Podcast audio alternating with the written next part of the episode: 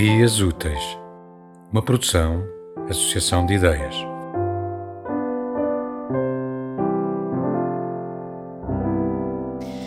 Quando na rádio noticiaram a morte de Natália, um motorista de táxi lisboeta pertencente a uma qualquer seita lamentou que a poetisa não se tivesse convertido porque mereceria ser salva.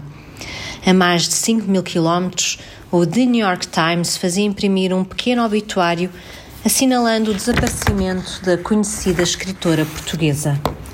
A capacidade de tocar universos diametralmente opostos, o erudito e o popular, a razão e o oculto, a ingenuidade e o conhecimento, o sacerdócio e o erotismo, o logos e o patos, era um dos poderes mágicos de Natália e devia-se em parte ao dom de militar a vida. Ironicamente, quem chorou, chorou enquanto poeta mesmo que não conhecesse a sua obra. Muito diferente seria chorá-la enquanto versejadora ou, ou autora. Natália foi a pensadora que melhor encarnou o arquétipo do poeta-profeta, na concepção clássica que venera Apolo como o deus da poesia e da profecia. O verbo oracular que lançou sobre o seu tempo tornou-a descodificadora da contemporaneidade, mesmo quando errava ou se contradizia. Ela alargou as fronteiras da palavra cultura, diluindo-a com a palavra humanismo. Abominou a mediocridade, venerou a beleza, pugnou pela diferença e sacralizou a liberdade. Imatura no desamparo perante as coisas práticas da vida, visionária no voo largo dos grandes movimentos históricos, com a sabedoria de quem vive o segundo eterno, poucos simbolizaram como ela a inquietação do século XX português.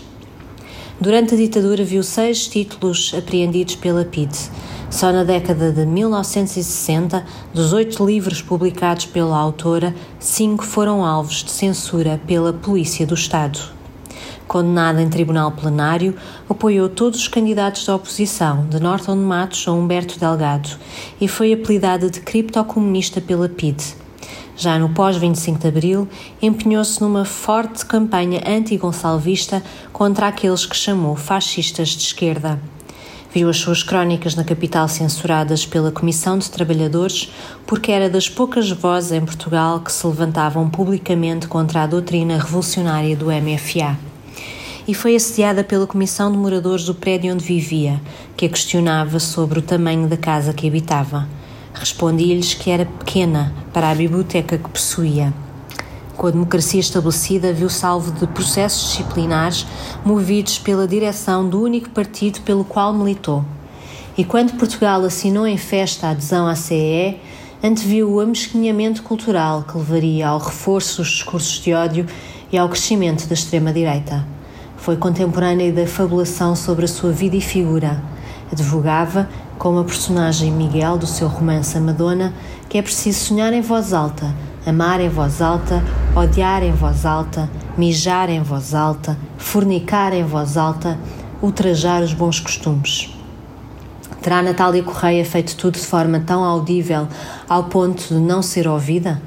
A inteligência e o desconcertante sentido de autoencenação majestático, tonitruante ou sedutor, fonte das maiores lendas, camuflaram uma fragilidade complexa e paradoxal, com raiz numa infância marcada por abandonos e uma afetividade dispersa, ajudando a criar e a difundir o mito da mulher fatal.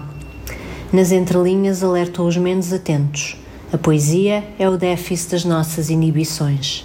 Viver poeticamente é viver as coisas em potência. É esta narrativa ínvia e contrastante que torna irresistível a sua descodificação.